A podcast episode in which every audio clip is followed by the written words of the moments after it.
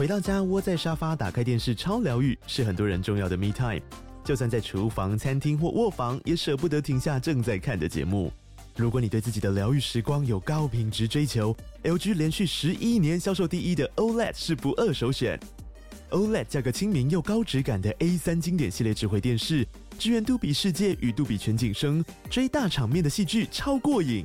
现在 LG 推出限量优惠，购买五十五寸 OLED A3 电视，再带一台二十七寸的 StandBy Me 闺蜜机，只要六万多块。StandBy Me 闺蜜机内建 Netflix、Disney Plus 等影音平台，可以摆床边、餐桌，甚至顶楼露台，家中每处都可以成为你的专属娱乐空间。快到资讯栏了解活动详情，用最舒服的姿势把 LG 电视看起来。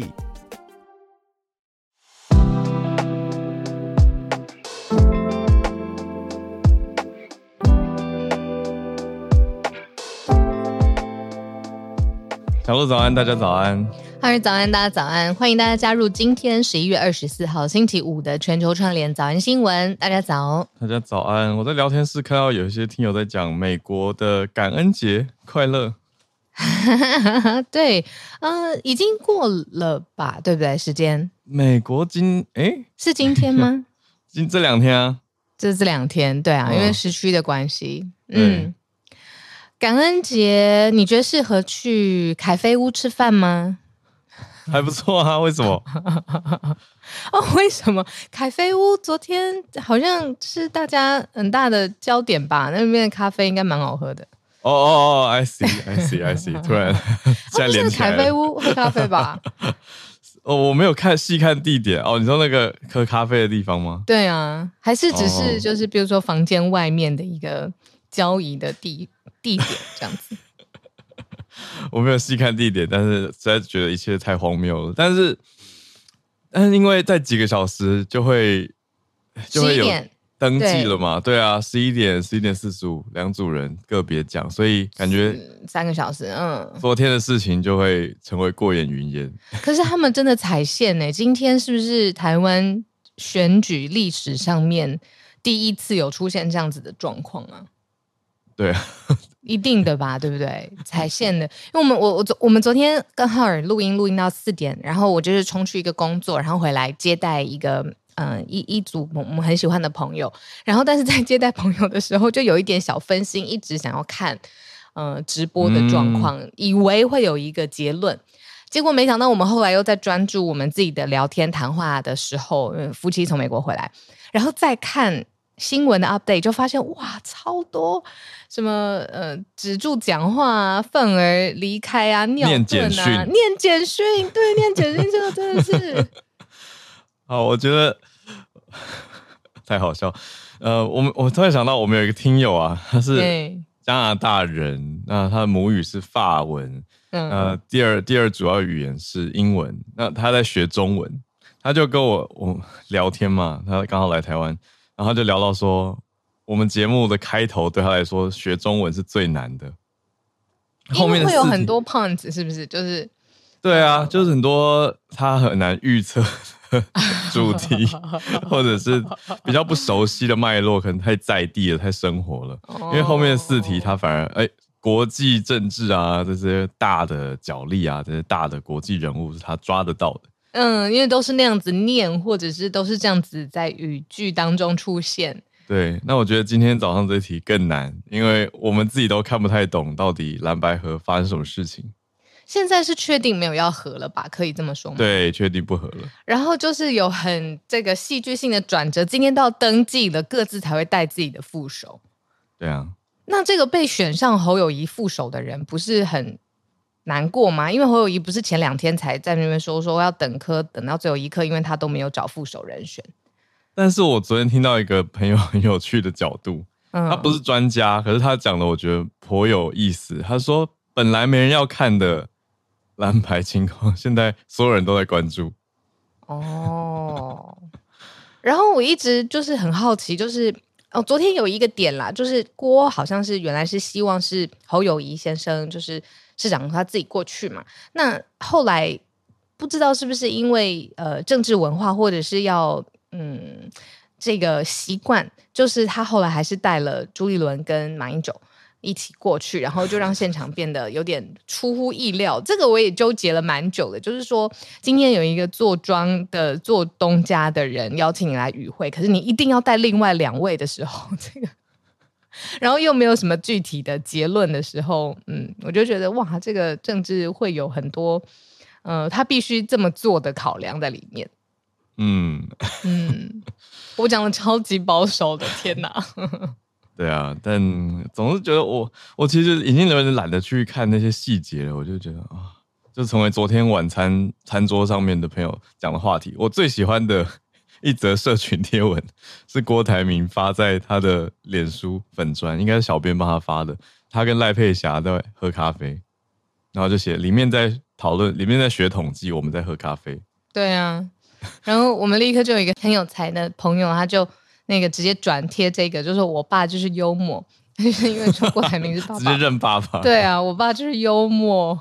哎，对啊，我觉得有时候真的是遇到这种情况的时候，就用幽默的方式去面对吧。不过我再抓着你问最后一个就好了，聊一下，就是念简讯这件事情啊。其实一般有更正常常理的人都会觉得说，啊，不要吧，因为尊重那个是在一个特殊脉络或者是。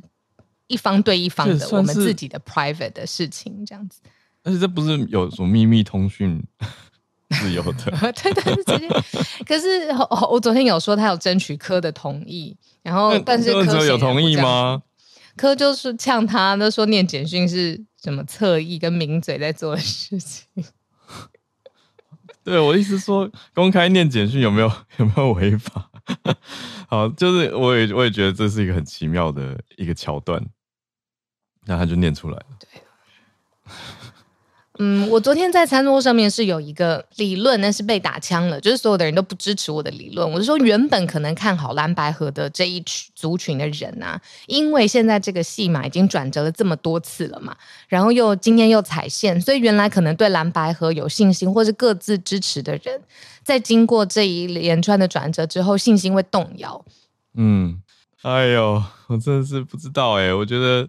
反正我在想的是，还好不是这两天就投票，不然 到底这 得票率会是如何？嗯，还有不到两个月嘛，一月十三，五十天，对啊，五十五十一天，对啊，还有很多峰回路转。我看聊天室有说，台湾到底需要什么？他们有放在心上吗？嗯，的确说的很好、欸，哎，就是那未来的政策方向啊，嗯，跟国际之间的关系啊，现在都看不到吗？其实都没真的不多。昨天我跟小鹿录一个专题啊，我们结尾的时候也跟政治学者在聊天，但是但很多聊天的东西不适合讲。嗯、可是我觉得可以讲的是我的一个感受，就是现在看各大的证件，就有一种有标题没内文的感觉。嗯，就是标题甚至也没写完嘛，今天可能会写完了吧？应该要写完了吧？必须的。然后，呃，内文就是指各个政党候选人，他们到底想要把台湾的未来形塑成什么样子？至少在未来可见的四年嘛，你不要说到八年那么长的时间。那现在这个都是空。对啊，就是在等他们闹完。我真的直接这样讲，就是闹完。那另外一个阵营，你觉得他是好哪一个阵营？就是另外一方，我们就说赖赖萧佩。哦哦哦哦。赖小佩有好整以暇吗？我其实对他们期待应该要更多哎、欸，因为他们更早就整队已经出。我觉得这一个多礼拜来，就蓝白还在试着合跟不合的时候，我觉得、嗯、对啊，应该要应该趁这个时候端出更具体的，呃，收服人心的，对啊，对，你说两岸两岸关系要怎么走，嗯、外交政策，特别跟我们节目有相关的角度切点，这些其实是我说实话希望他们可以。搬搬出来，但是还没看到。嗯，以后跟早安新闻听友就是分享，就是其实我们很纠结。我们叫全球串联早安新闻节目，也是以国际新闻起家。嗯、那到底应该花多大的力度去拿捏国内政治的资讯？尤其是会敏感嘛？我们大家庭对不对？总是不希望就是、嗯、呃，因为呃政党支持倾向，然后。自己本身好像有些分裂，所以我们呃昨天做专题的时候也在讨论说，哎，接下来大家会迎来的这个总统选举，就台湾自己的总统选举的结果，早安新闻的角色是什么？那我们都还在拿捏跟评估当中。对，好，对啊，也不希望我们节目变成 被贴上特定标签，好像一定有哪一个立场。嗯，对啊，对啊。但这是一些昨天的社群 加上现在时事心情的一个综合 update 给大家。那我们就来整理今天的四个题目。对，也是昨天在访问的时候有提到的第一大题是荷兰的选举结果，让蛮多人瞪大了眼睛。讲的是极右翼的候选人当选了，嗯，赢得了大选。那这代表了什么呢？那欧洲出现极右的倾向跟方向，也不是头一遭，可是它代表的一些意涵。我们等一下也可以来延伸一下。那第二题则是《卫报》的一个报道，在讲说乌克兰的气氛有观察到一些变化，讲的是反攻失利，接下来还传出了似乎有政争、政治斗争的消息。那乌克兰现在是不是不同于开打的时候？现在有些变化。那第三题则是路透社的报道，讲的是 Sam Altman 他被解雇的或者被董事会当时开除的可能原因吗？嗯，这算一个蛮大的爆料哎、欸，说有人告发他开发了一个叫做 Q，然后 Asterisk 就是 Q 星号，嗯，可能会危害人类，所以又是不同的 AI，嗯，啊，大家好好来了解一下。那第四题轻松蛮多的，是全球第一款数位机车钥匙，以后可以少带一组实体的东西出门了吗？好，那就是 iPhone 跟 Google 的合作。好，那我们就先从荷兰的号称荷兰版川普是怎么回事？嗯，川普这个字，当它成为一个代名词，而不是指涉川普本人的时候，可能会觉得他在政治文化上面一来他。呃，非常的标新立异，然后再来，它会代表着是一个比较狂人，甚至是极端的形象。那这样子的人在荷兰现在出现了，而且为什么我们要特别谈他呢？因为他大胜，现在震撼了欧洲的政坛。我们先说说他的名字哦，他的名字呢，中文翻译是怀尔德斯。那现在被标签上面。去看他的这个光谱，他就是一个极右翼，而且是宣扬民粹主义的。为什么呢？零六年的时候，他自己成立了一个叫自由党，这是荷兰呃现在执政党。然后呢，他的政党宣言里头呢，就是说他是反伊斯兰的，去禁止清真寺还有可兰经，而且呢，禁止在政府机关哦，伊斯兰不能出现头巾，就是不可以佩戴伊斯兰头巾。那到后来，嗯，他是以这个极右派，而且是反。伊斯兰出出现，然后去呃促成自由党，这是他当初创立的党，这样子。那物换星移，现在呢，呃，自由党他现在当然就是大胜嘛。那接下来他要跟就是不同的呃政党的代表来组成一个联合的政府，接下来就是荷兰的执政党了。嗯。那他会宣告什么事情呢？比如说呃停收移民。他不要再收移民，他已经宣告了。说，嗯，然后还要削减荷兰支付欧洲欧盟的款项，就是荷兰原先可能跟欧盟有谈定某种协议，是荷兰要给欧盟钱，那现在要停了，因为他的政见也是希望荷兰人每个人的荷包都满满满，就是是一个讲话非常直接，而且在立场上面有的时候会采取。我我自己看起来是比较极端的啦，然后你看民粹主义都可以直接灌上去，就是媒体形容他的这个，可见他的政策上面真的是非传统。嗯，哇，是一位奇人来着。呃，我觉得真的会联想到我们不久前才讲过阿根廷新选出来的总统，那阿根廷出来的是经济学家嘛，他也被归在极右啊。那这一次荷兰选出来的华尔德斯，因为他们要走一个是算联合政府。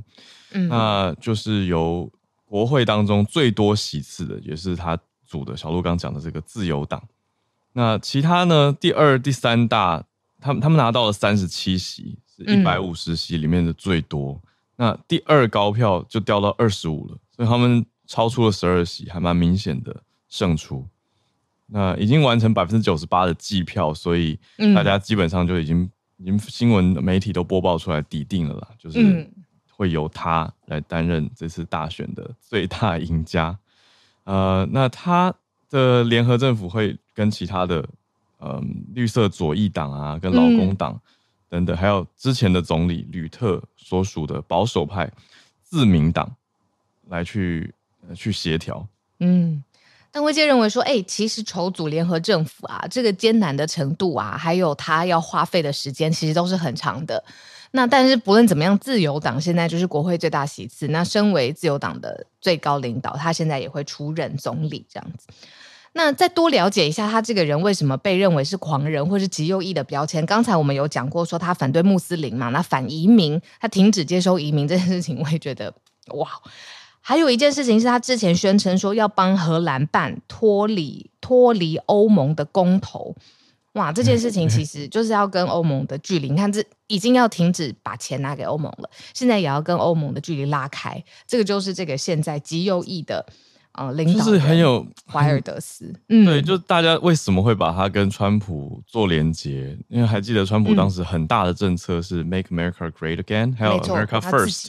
对，就是回到我们自己的选民利益，嗯、回到我们自己的国家利益的这种角度。嗯，那荷兰他他也是用类似这样子的角度去得到大家的得票吧？因为你说反移民，意思就是我们更多的资源要关注在自己的本地人、本地经济上，嗯嗯嗯，嗯，不让外来的势力影响自己。那甚至你说脱欧啊，可是 看到英国脱欧的一些冲击跟变化。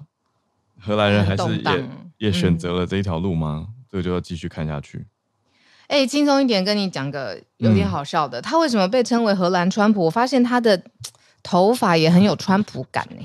为什么？我我刚刚也在跟你看同一件事情，就是他的头发瞄到照片就觉得怎么嗯，刚好也是金色头发，在脸上不成比例，等于，是比较一个夸式的头。麦克风，砰砰的。很砰很砰，嗯，对、啊，对，就是现在跟大家聊的这个喽。哦，还有移民政策嘛？你看川普那个时候不是要在墨西哥盖一个大墙吗？对，对啊，然后就是不要再接收移民了。那这一次华尔德斯也是一模一样的。嗯，是的，所以就被比，对，被比拟成荷兰川普。华、嗯、尔德斯接下来会常在媒体上出现，应该也会是早安新闻的一个角色 的名字。好。怀尔德斯，来到第二题，卫报看乌克兰。哇，怎么会这样子啊？这个漫战事绵延不绝，而且这么漫长。到底谁会胜出？有的时候会认为说，哇，乌克兰哦，士气很凝结，每个人捍卫自己的国家，而且呢，一直在之前我们讲的秋季大反攻，还挺还记得这个吗？嗯、现在已经没入冬季了，嗯、今年都要结束了，他的士气到底怎么样呢？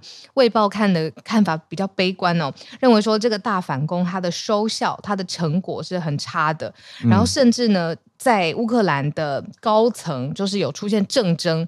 哦，不同的派系啊，军事的这个力量啊，政军高层出现了内部的斗争、内战啦，内外的因素加在一起呢，现在卫报认为说有一个非常微妙的气氛，就是乌克兰在当下对于。最终到底能不能赢？这个信念跟信心其实是动摇的。当然，这是一个比较抽象的观察，他当然也不是去做一个什么实证的统计学，但这就是卫报他在现场报道的时候，他在拿捏乌克兰现在蔓延的一种气氛。讲到这个，我就想到昨天我们采访的政治专家学者，讲到一个词，嗯、说欧美呈现的气氛是叫做战争疲劳。可能会有很有诶、欸，嗯，让让人有点紧张，也有点感伤。就讲着从乌二到以哈，嗯啊，你说台海会不会是一个 潜在因素也，也也让大家有点看着紧绷嘛，紧张。嗯、那我们还是回到乌二，嗯嗯。嗯不过我们接下来要看的就是说，如果乌克兰它对于哦，最终能够战胜的信心动摇了，那下一步会是什么？如果比如说现在变成一个有点疲惫，甚至是有一点呃，你说兵疲马钝吧，对不对？就有这样子的成语。嗯、那下一步合理的逻辑推论是，他们会想要用谈判的方式、停火的方式去达到合意。因为如果再战下去没有力气，甚至是你说各种的现实的条件也不允许再战下去的话。应该停火谈判会是一个合理逻辑的推论吗？合理逻辑的推论，面对一个不一定合理理性的谈判对象，对到底要怎么办？又是一个大问题了嘛？对啊，我们看到的是乌克兰，毕竟从去年二月开始到现在，呃，又快要两年了。那让这样子的冲突跟纠结，再加上政府内部总是会有一些，你说本来就该有的轮替，或者是也许有的长官他是受不了了，他就请辞啊。嗯，对，比如说在媒体报道里面看到一个乌克兰之前是基础建设部的部长，他就在去年二月的时候，就是俄国入侵的时候第一天，他就已经辞去部长一职。可是他不是逃走，嗯、他是投身军旅，他是从军去报效国家，他就是陆军上尉。嗯那他就说，以他的角度在看的话，曾经的部长，现在的军人，他是认为说，现在看下去跟俄国继续纠缠的结果，也不会是他们想要的最理想的胜利形式。嗯，没错，这个真的。会一直拖下去。嗯嗯。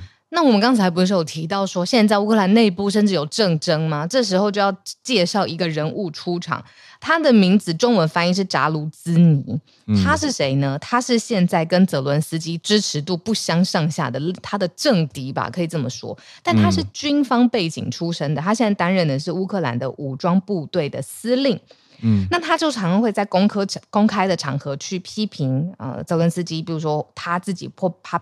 呃，幕僚呃用字遣词不当啊，然后或者是去批评他的这个作风，所以现在这两个人呢，就是他们之间的芥蒂已经浮上台面了。不过这个人呢，我们要介绍他出场的原因，扎卢兹尼是因为他的支持率其实不比泽伦斯基还要低耶。嗯嗯，记得那个时候泽伦斯基他在世界各国你要出现，他本来就已经很。知道怎么运用荧幕前的魅力了，然后他又带着哦乌克兰人民的希望跟各个国家，那个时候他的声势啊、支持率啊，还有大家带着他的太太，比如说拍照出现在各大国际媒体，那其实嗯，这个政治资源真的是笼络了不少，但是时间你看拉得很长，现在有另外一派他的对手啊、哦，是乌克兰自己的武军呃武装司令部啊、呃、自己的司令啊、呃，现在出现了。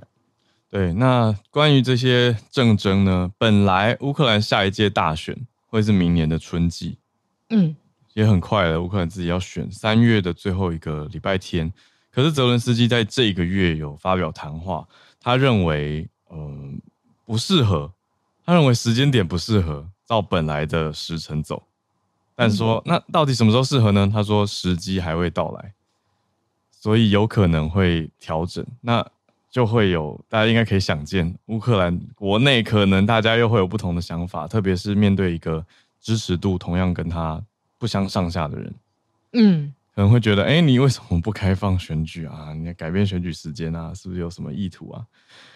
这个就很复杂了。我的确有觉得疲惫疲乏感呢。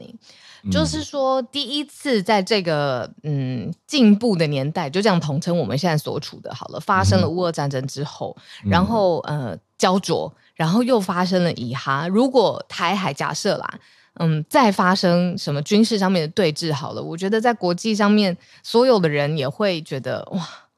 又是一桩桩纷扰的事，但是你说会不会投入像最刚开始，然后大家关心乌尔爆发的时候那么那么投入、那么积极、那么担忧？我觉得好像就是会有一种疲乏感会取而代之。哎，对，真的、嗯、是很有很有感触的，很有感慨的。然后来到我们今天第三题吧，今天呃这个比较不一样一点点，奥特曼他真实被开除的原因，可能原因吗？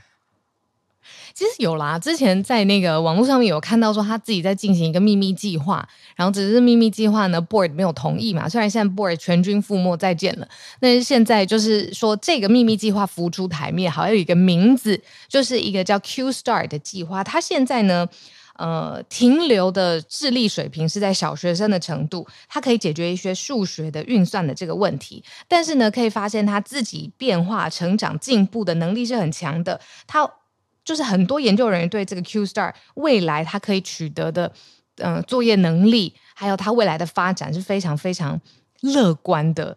然后就这样子会去引发出，那接下来如果他一路发展下去，他究竟会不会危害人类的这样子的一个观察，会不会反而就是 Sam Altman 他一开始被他们的首席科学家说啊，你这样真的不行啊，董事会要开除你的最关键原因。那这个 Q Star 到底从哪里爆料出来的呢？嗯，我们是看到路透社，他现在还算是独家哎，就是最先披露的。他他讲的是说，也不是科技长 Mira 自己出来讲的，Mira Mirati，而是知情人士来跟呃原呃应该说透露到说是 Mira Mirati 在二十二号这几天的时候跟员工讲出来的其中一个因素，嗯、等于是董事会的声音透过知情人士传出来的可能性是 Q Star。嗯。嗯，Q Star 就是小鹿刚讲的这个正在进展当中，可能正在进展当中的一个计划。嗯，一个模型，然后有可能就是之前 James 上来有介绍 AGI，就是呃通用的人工智慧，或是强人智慧，有人会这样子，Artificial General Intelligence 人工智慧、嗯、强人智慧等等，就是跟人类具备同等的智慧，然后让这个。功能让全人类共享，大家一起享用的这种 Q Star，但是是不是最主要让他害他被不不能说害他，就是现在他当然也害他了啦，害他对 造成了造成造成董事会觉得不信任的原因之一呢？嗯，我觉得铁定它会是一个复合的综合考量嘛。嗯，对啊，因为也不会是哦有一个计划屡屡劝不听，然后就嗯有可能呢。真的哦！如果我自己的董事会有有有这样的执行长，我可能会很担心的。可能会之前一直会理解他的目标、他的作风、他对于 AI 的想法，那会觉得说哇，他真的站在一个……可是你不能自己，你不能自己开发一个计划不跟我们讲啊？嗯，哦，如果完全不讲哦，嗯、对啊，然后被发现。才才说哦，那个是现在还是小学生的智力，以后对还好还好，不行，明天就跟大学生一样了，后天 超快有没有？对，但我们在这边算比较轻松的方式去聊这件事情，因为 OpenAI 对于这些相关的报道，他们拒绝评论啊。但拒绝评论就是还是让大家觉得哈，到底是怎么一回事？欸、可是扣着这个疲乏感呢、啊？我们刚刚讲的是对战争嘛？你觉得对于 AI 对于人类的威胁这一题，大家有疲乏吗？还是越来越有兴趣，越来越好奇了？我就是要看看人类怎么可以被威胁。我觉得还算还算好奇吧。嗯嗯嗯，就是离生活的实际面毕竟接近一些。我这样讲，嗯嗯嗯嗯，的远方的战士跟。可能会改变自己工作跟职场生活环境的议题，好像这个离自己感受上是近一点。嗯嗯，会这样子问也是因为其实 AI 的议题不新嘛，AI 其实过去十十多年都已经有在发展了，只是它突然有一个大的呃，你说应用在我们的日常生活当中。发生，然后，我们那天还听到一个说法，就是 Sam Altman 原来他是 Silicon Valley famous，但是后来因为当 OpenAI ChatGPT 问世之后呢，他是 Worldwide famous，是不一样的。嗯，嗯，那所以大家就是会想说，哎，一直讨论 AI 对于人类生活的冲击，其实行之有年，只是最近的密度啊、讨论程度，甚至你看对于 OpenAI 这间公司的。呃，这种想了解他到底发生什么事情，有时候也是危机感，是忽然间变得很高很高的。对，对啊，不知道有没有有一天是疲乏说啊，就这样。我觉得比较疲乏的是看他们内部到底不知道在在斗什么或者争什么这件事情。至于 AI 的发展，我倒觉得应该是大家要紧绷去看的。所谓紧绷是你说有太多议题啦，包括监管方式还有法规，这些都是嗯要要追上技术发展的嗯一个议题，嗯、因为像是各国陆陆续续开始有不同的规范跟不同的规则嘛，对，可是嗯因为前一阵子我去一个会议，那会议上面就在做整理，那个整理就是说，你看欧盟的法规它制定的角度，跟美国提出的行政命令。要要看要监管 AI 的角度又不同，大家着重的东西不不一样。可是，一般人听一听就会觉得哇，那非常的 high concept，它是一个很大概念的东西。嗯，对。可是进到细则的时候，就可以细思极恐，就落差可以蛮大的。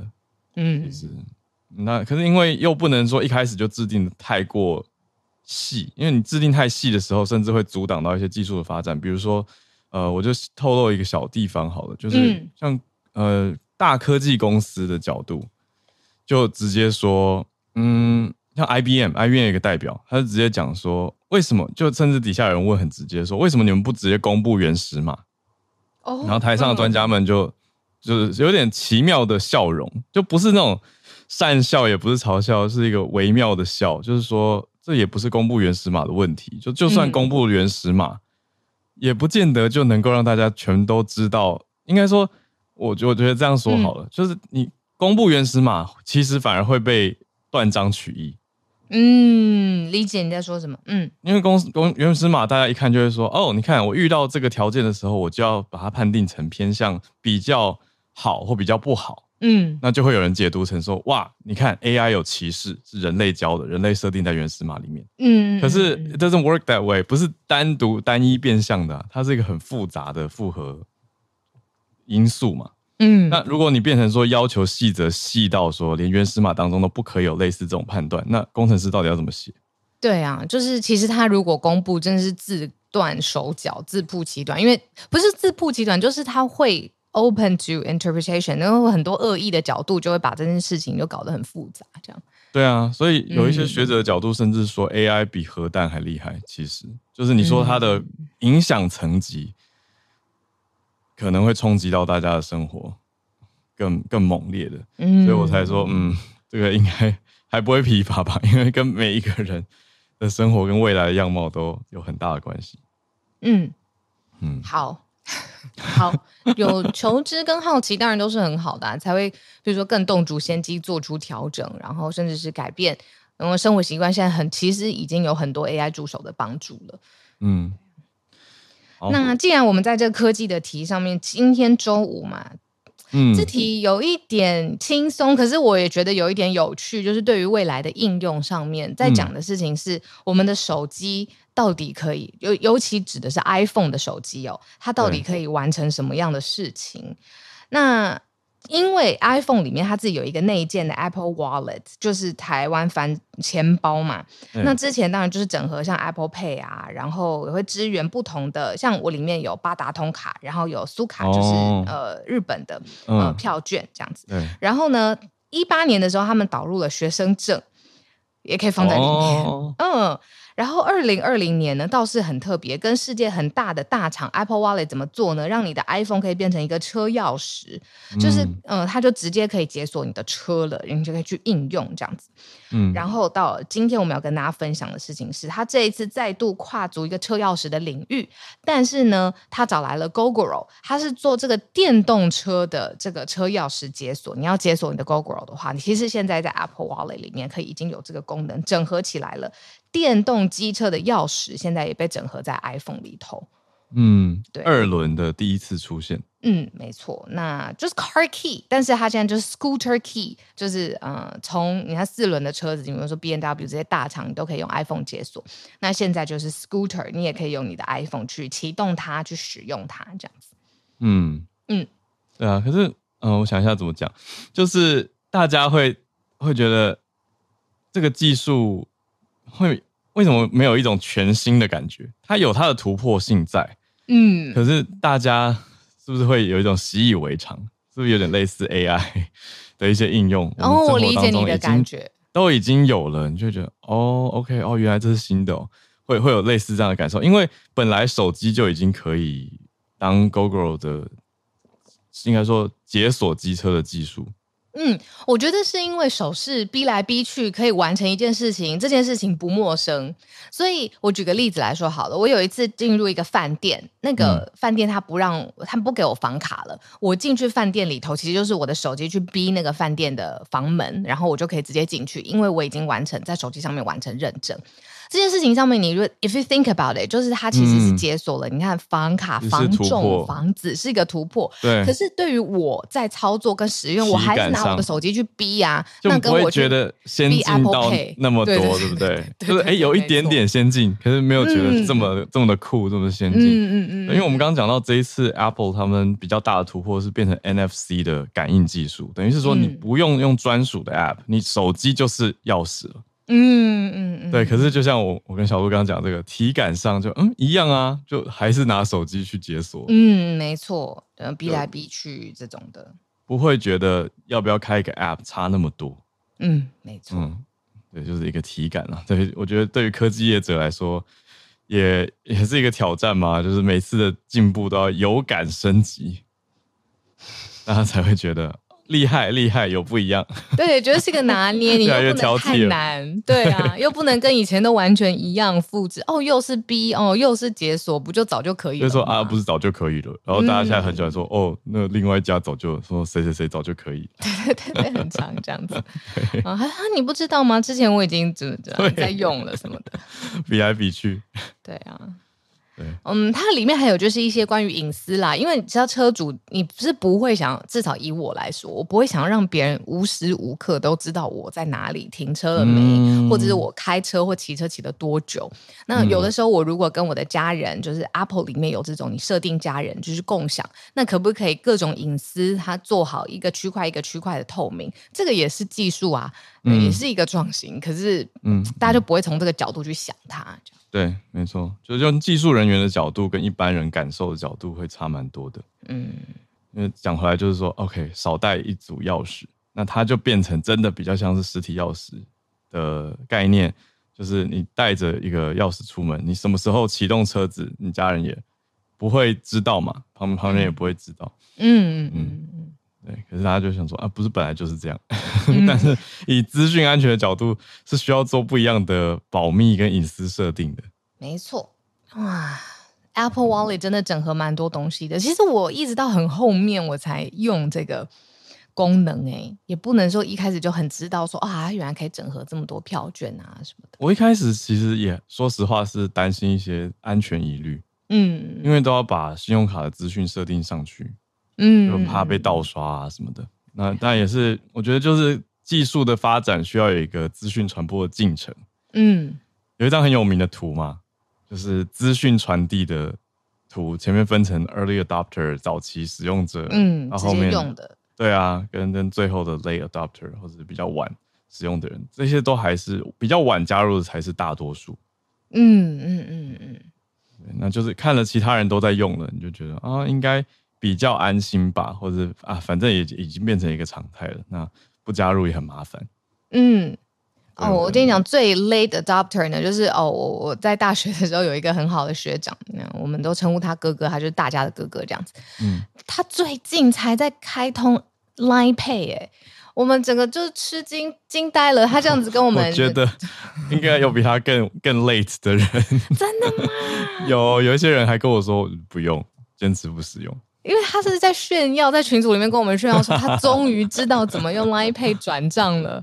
然后他之前的功功能，在群组大家的功能，就是他是叫吆喝大家唱歌，然后帮大家聚餐，然后庆生，哦，就是这么常有使用场景相关的人，对他都不用哎。哦，可能也被我们念到不行了。他每次都贴一长串的。你看聊天室，蛮多人到现在就说坚持不用，继续不使用。哎，点是什么？太好奇了，来看一下。为为为什么啊？觉得已经很多选项了吧？为什么要再加一个选项？对吧？因为 Line 很方便啊。哦，你说跟朋友之间，安全对对啊，主要还是担心不用加一些安全性，或是增加风险吧。嗯嗯嗯嗯嗯嗯，对啊。所以，所以刚好你们那个朋友的圈子，大家普遍有在用，所以他对他来说这是一个大新闻。可是对很多人来说，还是继续不使用。哇，嗯嗯嗯，哦，还有一个很特别的，越多支付，假设支付越方便，钱花的越快。也对啊，就用这个障碍感去让自己纠结，不要那么快花钱。对，我一些朋友就是坚持还是要每个月收到实体账单，亲自去超商缴费。他说这样才知道自己花了多少钱，嗯、才知道要不要剁手。手机不绑定任何的信用卡，哇！所以你不太能够逼耶，Apple Pay 不行，Line Pay 也不行，接口这些什么的也是有这样子的朋友。嗯嗯，对，所以大家的使用习惯已经越来越分歧了，很不一样。哦，你看那个聊天室有朋友说，她的老公坚持要收实体的账单。我们家老公是完全相反的，他是能不带现金，他希望能够行动支付，就是越行动支付，因为以方便，对啊，然后会觉得说哇，零钱或纸钞什么的，嗯，比较比较比较难收纳好，手机不会忘记带嘛，对啊，对，但没电就很麻烦，可是。哦，没电这件事情，对，不用担心，不用担心。对，有随时都可以找到很方便的充电真的真的没电就行，大家可以找 Charge Spot，很方便。好，那我们开放全球串联的时间，来跟大家聊聊大家所关注的议题各个面向。看到一阵子没听到他声音的芭比，嘿，早安哦，芭比最近 IG 超美超漂亮的，好多很好看的作品啊，Reels 啊，照片等等的。哇，今日正能量，这么早就 让我满了吗？谢谢，早安小鹿好了，对，然后我也不用 Pay。我前年朋友用 Line，、嗯、对他用 Line 转了一笔钱给我，到今年还卡在里面，领不出来。其实不难的，开通的话没有表示芭芭比也不缺这笔钱，懂懂懂，金额太小，诱因不够。好，呃，今天跟大家分享一个，就是它的标题很可爱，就是有信念就载得下，是摩托车的载物风景，在越南。那呃，因为机车在越南是最主要的交通工具嘛，那越南人他也把它的功用最大化，就是面对任何超乎你想象的数量跟体积，越南人都不会轻易告诉你说这样载不下。嗯、呃，这是因为呢，有有一个定呃，目前是定居在曼谷。那他这这位摄影师呢，他旅居亚洲超过二十七年的一个荷兰摄影师，叫做 Hans Kamp。他在二零一二他就出版过一本就是日文标题的摄影集，那翻译应该是上路喽，载满货物的机车。他就是记录越南机车的花式载货法。哦，对，他就是你可以看到他在后座堆各种货物，堆到像是孔雀开屏，像一座山一样。对，就是无法想象，就是你在那种巨型盆栽啊，五十只鸡，五百颗蛋，就是你只要相信你的摩托车，它就有办法载，而且而且不只是载货，对，很很勇猛。然后呃，在二零一四年的时候，贝克汉他曾经到呃越南的河内，那他们在开车行进的路上呢，就遇到一个女粉丝骑摩托车，那她是两腿夹住踏板上的她的小孩，可是她边骑车又边。拍车上的贝克汉，啊，就是好危险哦，非常危险。就是他们运用机车的技巧也是出神入化，可是 最后有上报纸啦，所以被罚五百块台币。那 偏偏少偏少，没有对对当地人来说也不少了。哦，对对对对，如果这样换。那大家一定想知道，到底什么牌子的机车这么好载？嗯，那就给大家目前越南机车品牌的市占率数据参考。嗯，第一名的市占率百分之八十是本田，本田的机车，嗯、对，Honda 机车。那剩下的百分之二十呢，就分散给了三洋啊、铃木啊，还有呃三叶，然后铃木、台湾三洋。嗯，对，就是那个。Honda 的比例是非常非常高的。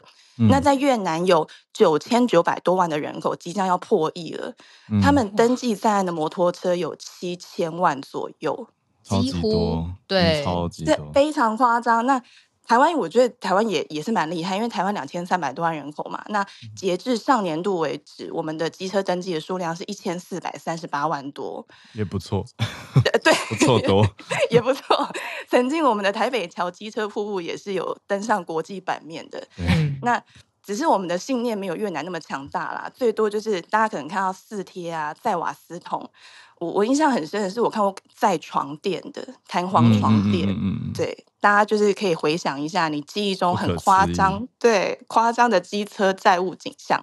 以上跟大家分享，谢谢，谢谢芭比，很有趣的一个题目，没想到有摄影师以这个为主题，专门在捕捉，也蛮好玩的一个策展概念。可是我自己作为一个路上驾驶，我其实很怕那种载比自己大的比，比他自己宽的机车，然后他有的时候又会载着很快的东西，又想钻。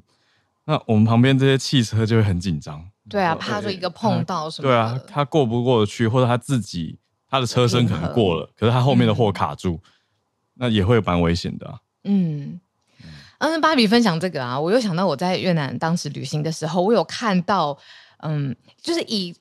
我们都会说车是呃铁包人，然后机车是人包铁。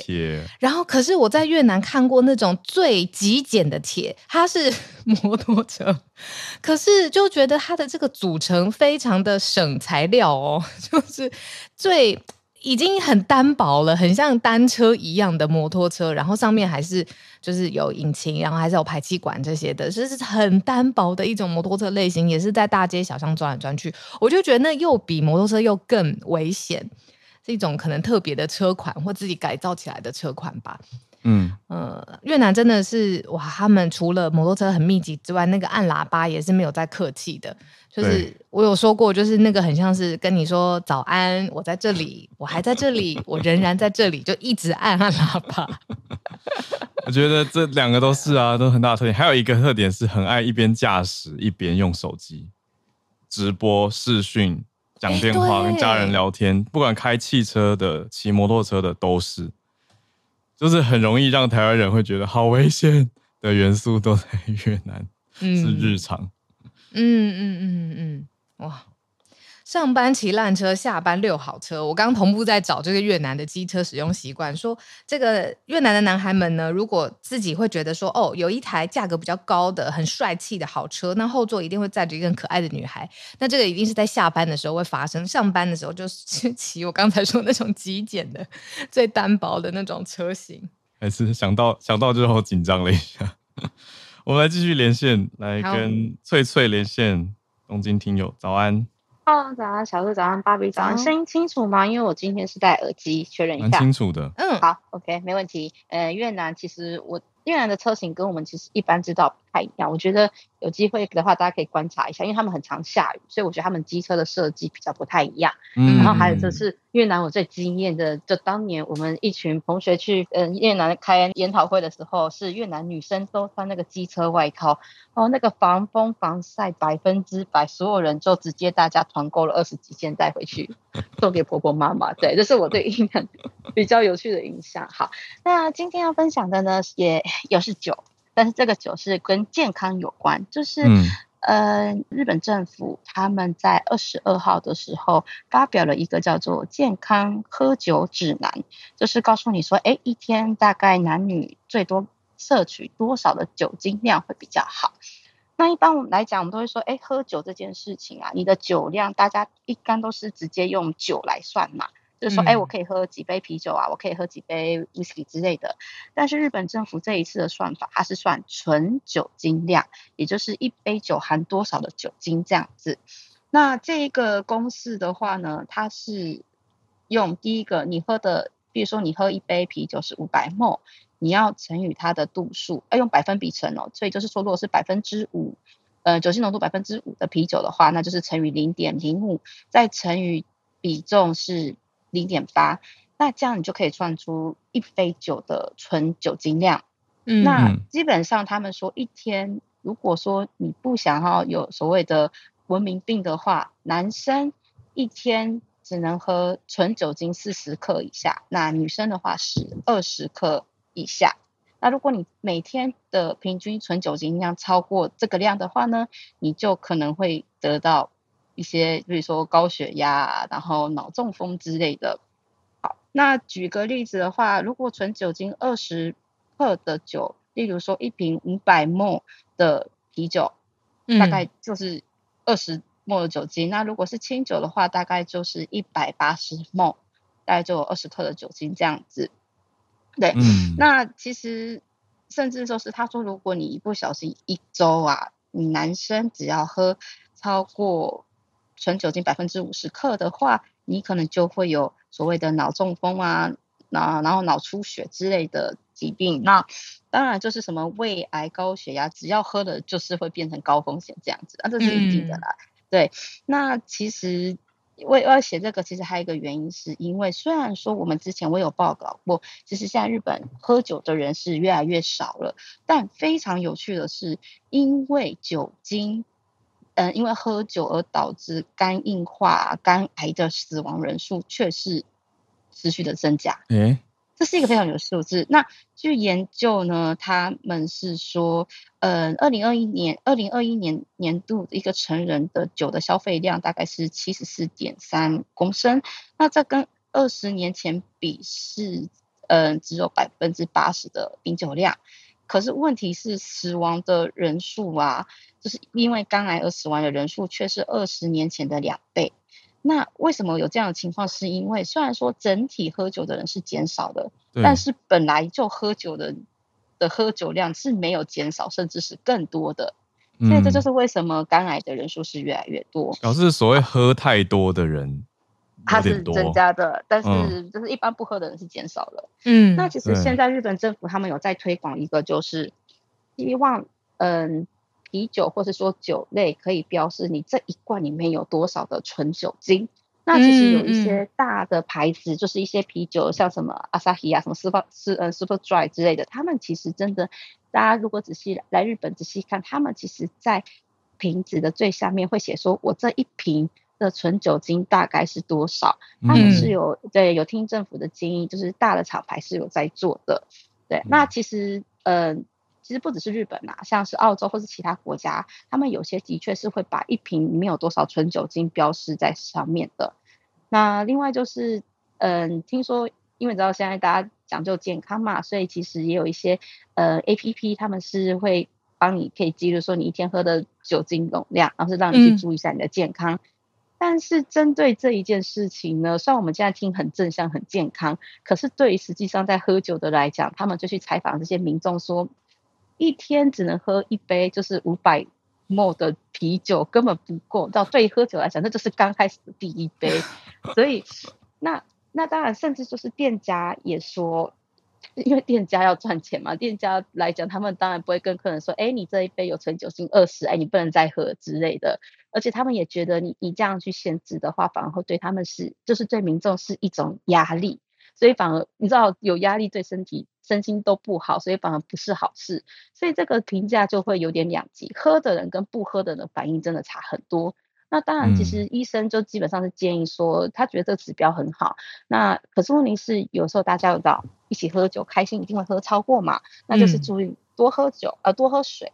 然后另外就是配水，嗯，喝法喝的方法，记得不要空腹，就是要吃东西。其实最重要的还是你喝酒的方式。不要喝太多，或是说喝的话一定要配水。好，今天就是最后，呃，我的话就来一个健康的分享，谢谢大 家。谢谢。怎么说这是健康呢？有啊，有其实提醒大家要多喝水。好哇，这个标示有人说哇，就算就标示这样子，也可能越喝越猛烈，越喝越凶，会不会？就不管标示的状况之下，只能提醒大家要注意健康了。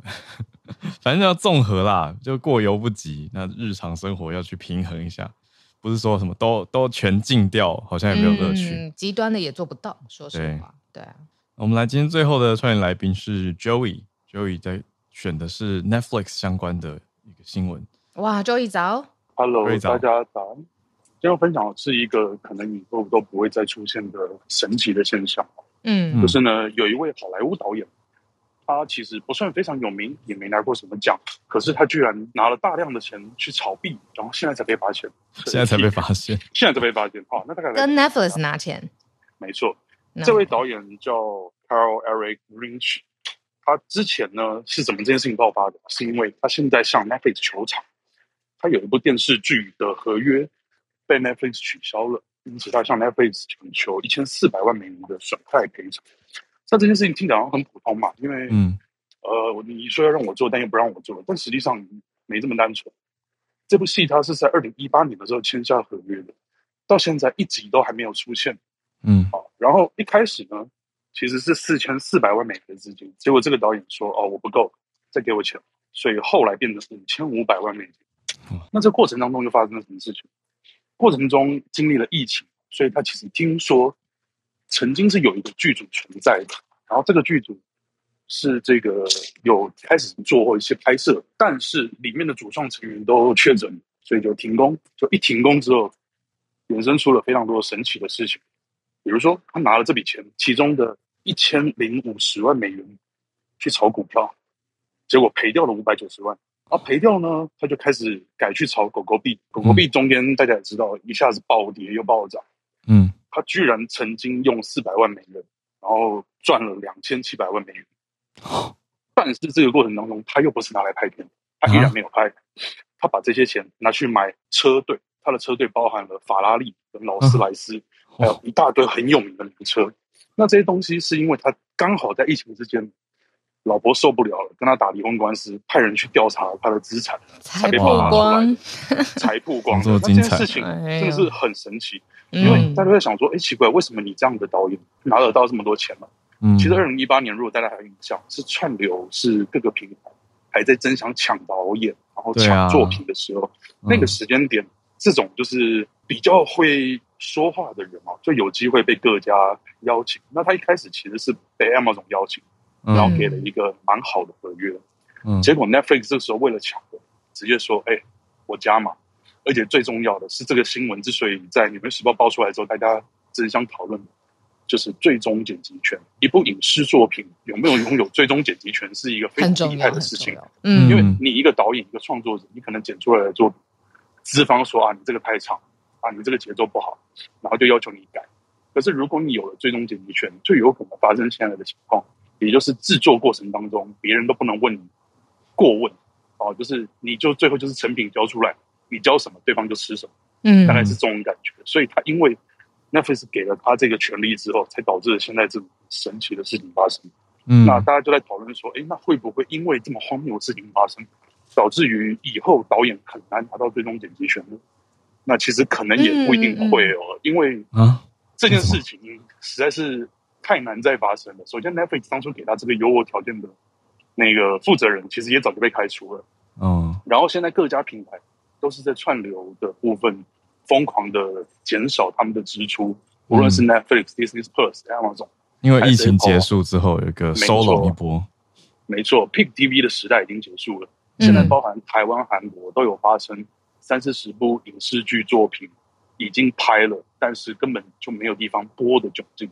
所以这样的事情已经越来越少了，而还能够拿到钱的，几乎都是更厉害、真正有名的、有流量的、有得奖的导演才有这个机会。所以暂时可能还不会有这么大的负面影响。嗯，那这是简单的跟大家分享。那同时，因为是影视，所以也跟大家分享。啊，今年是金马奖的第六十周年，嗯，明天是金马六十的颁奖典礼，对，欢迎大家观看。嗯，今年非常的精彩哦，而且是五年来第一次。有大陆的演员出席的一次，嗯、所以值得大家关注。做的很棒，嗯，对，非常推荐给大家。那嗯，今天、明天、后天都影展期间还有作品，大家可以上金马的官网去购票。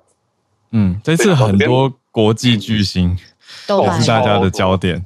昨天满岛光的分享非常的让大家真太好听了。你在啊？你有去？好好在，但是那个有有我有听到一些就是。笔记，然后还有一些短片哦。Oh, 我没有在现场，我昨天在闭幕片的现场，oh. 然后闭幕片就也很震惊了，因为昨天闭幕片是有二十位演员、导演一起合作，嗯，就是都是重量级的，比如说张震啊，然后呃李心洁什么都回来，所以这也是蛮厉害的一个阵容。嗯、虽然我不太喜欢这部片，默默补一句，了解了解，好。哦，我我都还没看，我今年都还没赶上金马，太忙了。谢谢 Joey 明天分享，明天是对啊，明天是典礼了。嗯，呃，影展已经就这样如火如荼的结束。好，谢谢。明天很多事呢。哦，两个小时以后也很多事。对，真是多事之秋。谢谢 Joey 今天带来，我觉得也好精彩的一题，Netflix 很惊人，惊人的一题。对，我刚才去查那个导演，他以前跟基努里维拍过四《浪人四期》还是对，一定要有以前的作品。可是这是十年前拍的了，所以这十年来他也比较没有我们都知道的和国际上非常非常知名的作品，真是太奇妙的一个案子。